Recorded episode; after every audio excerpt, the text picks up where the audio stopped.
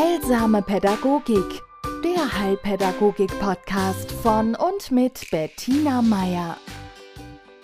Herzlich willkommen zu einer neuen Folge von Heilsamer Pädagogik, dem Heilpädagogik-Podcast.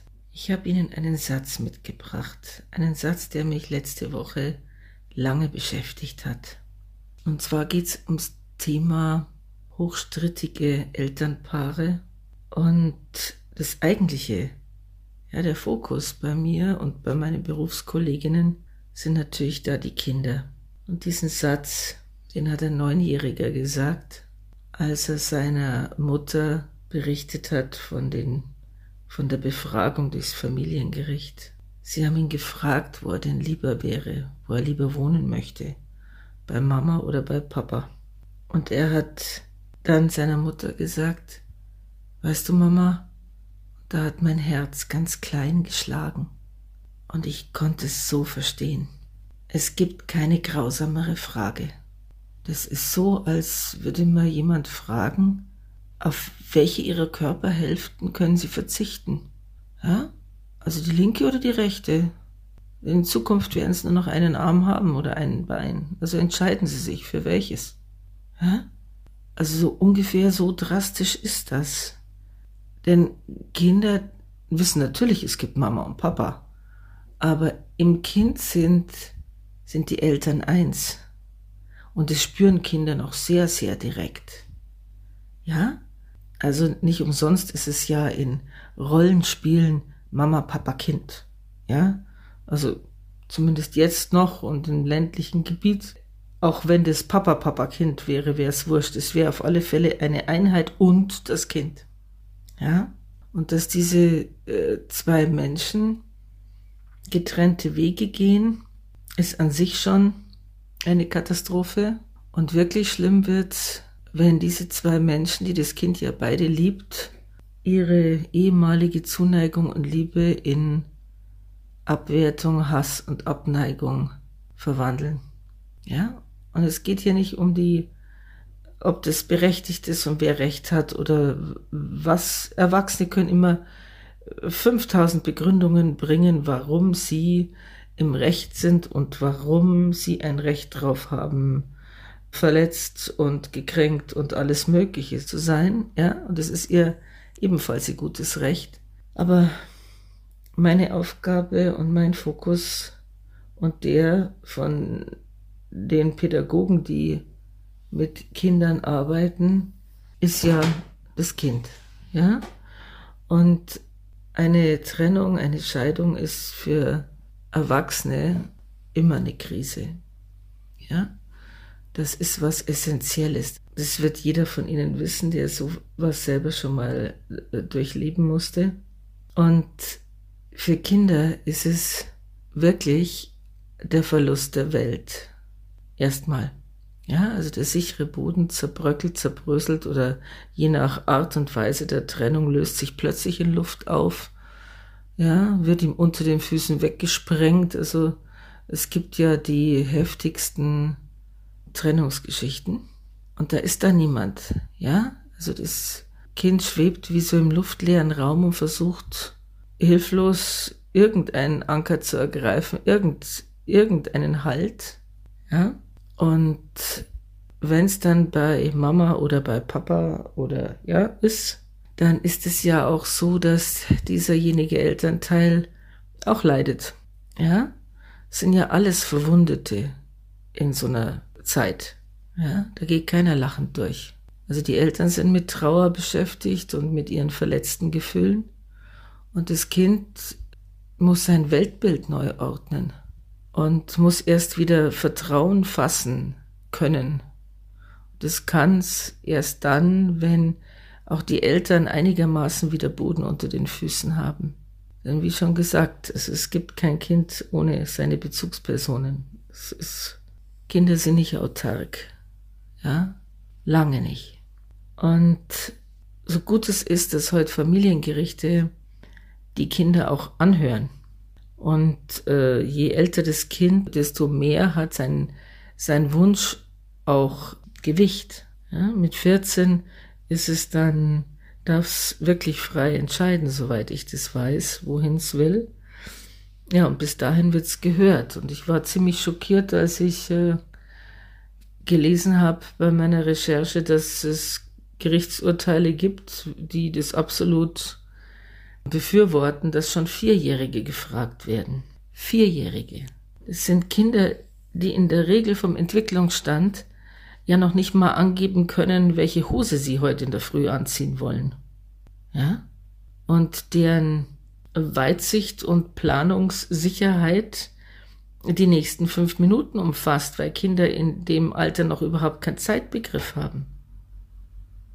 Und es gibt genügend entwicklungspsychologische Studien und Erkenntnisse, die sagen, dass Kinder mit Entscheidungen, wenn sie zu viel sind und wenn sie nicht im Alter angemessen sind, hoffnungslos überfordert sind. Also ich habe schon Dreijährige im Kindergarten in Tränen ausbrechen sehen, weil die Kindergärtnerin, also die Erzieherin, das pädagogische Fachpersonal äh, so einen armen Dreijährigen gelöchert hat. Er sollte also bestimmen, wie viele Kinder an seinem Geburtstagstisch sitzen, was, ob er lieber einen Muffin will oder einen Kuchen, welches Lied er jetzt hören will und also noch was.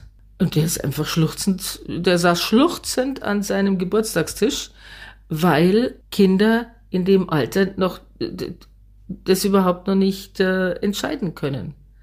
Entweder oder ist ein Konzept, das fängt mit vier, fünf langsam an. Hm? Und da fragen Familienrichter allen Ernstes schon so junge Kinder, ob sie lieber zum Mama wollen oder lieber zum Papa. Das ist in meinen Augen leider Gottes äh, schiefgelaufen oder fehlgelaufen. Also da ist was nicht ganz verstanden worden.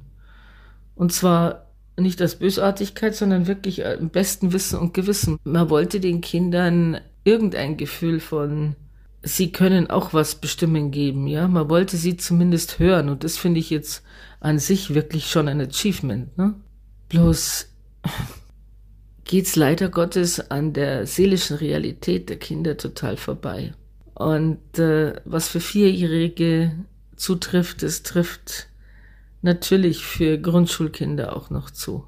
Ja, ganz abgesehen davon, wie dann Kinder von Elternteilen instrumentalisiert werden können.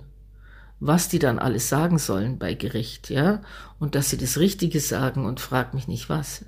Also, wenn man sich da nur mal zwei Minuten reinfühlt, dann wird, glaube ich, jedem empfindenden Menschen der ganze Horror einer solchen Entscheidungsfrage deutlich. Ja? Und drum, es ist wirklich einer der Gründe, warum ich von, von ganzem Herzen dafür plädiere, dass Sie als Eltern, wenn, wenn Sie für sich als Paar keine Zukunft mehr sehen, dass Sie das so fair und so wenig dramatisch handeln, wie es nur irgendwie geht und so nah am Kind wie irgendwie möglich.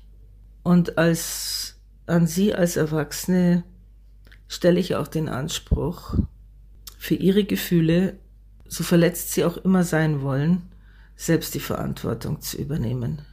Ja, und auf der Ebene der Erwachsenen zu bleiben und es auf dieser Ebene mit ihrem Partner zu regeln.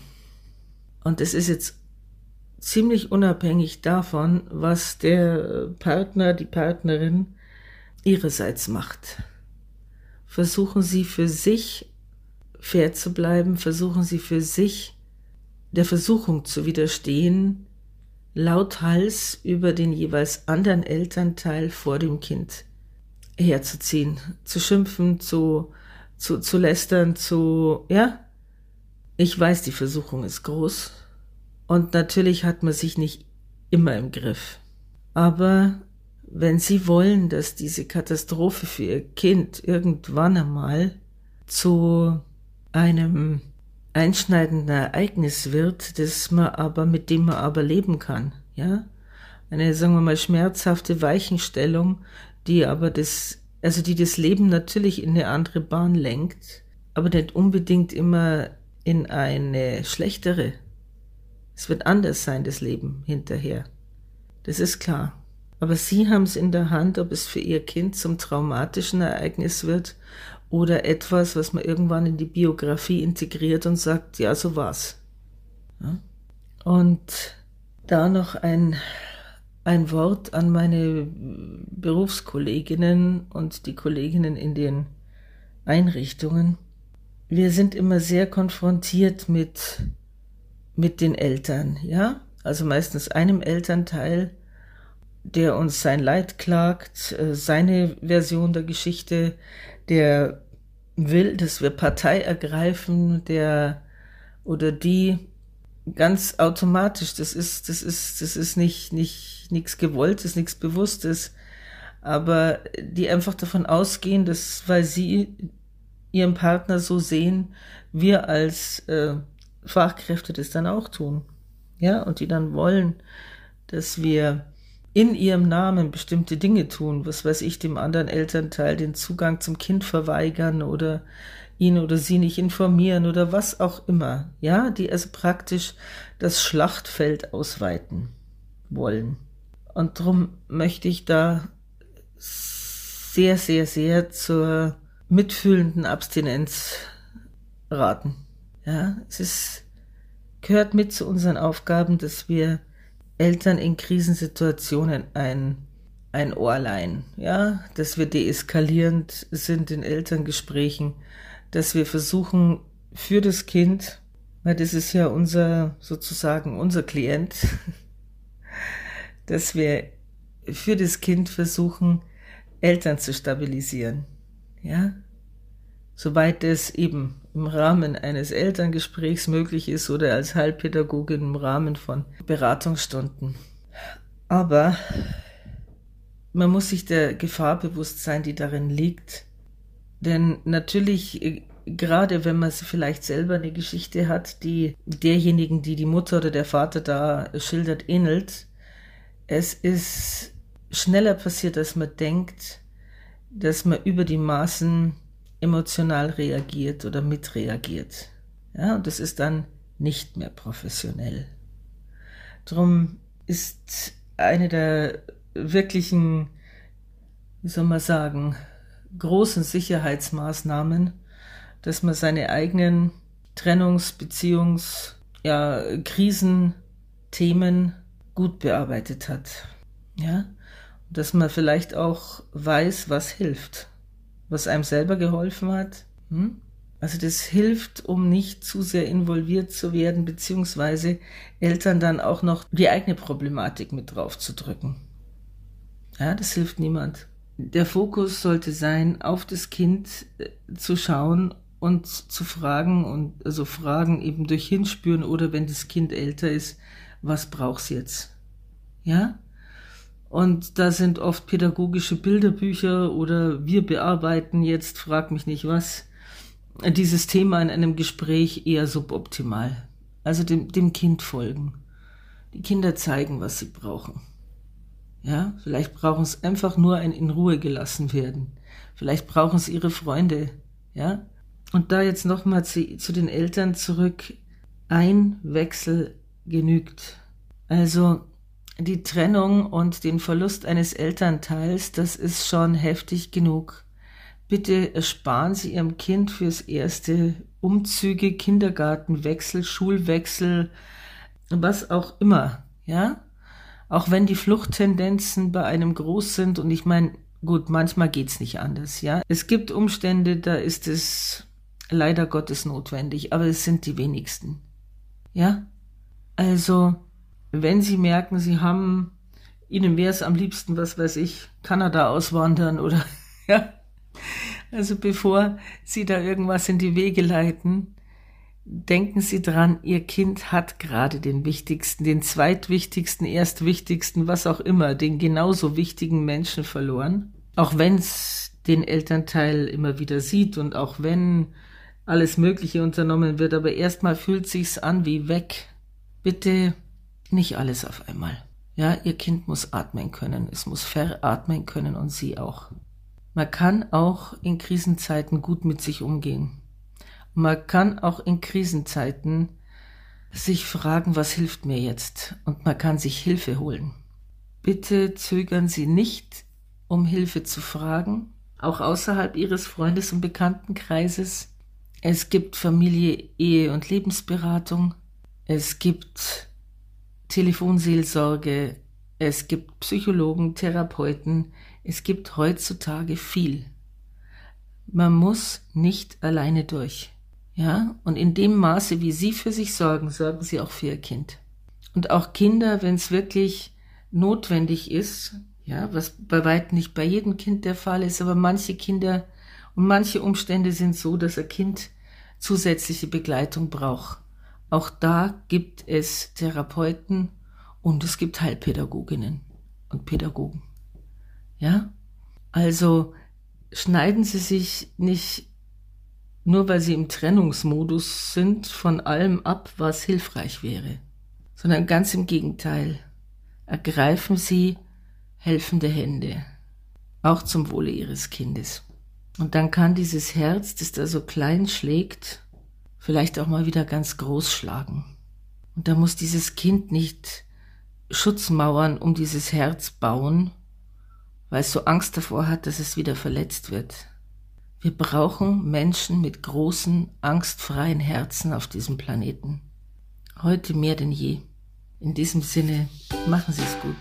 Heilsame Pädagogik, der Heilpädagogik-Podcast von und mit Bettina Meier.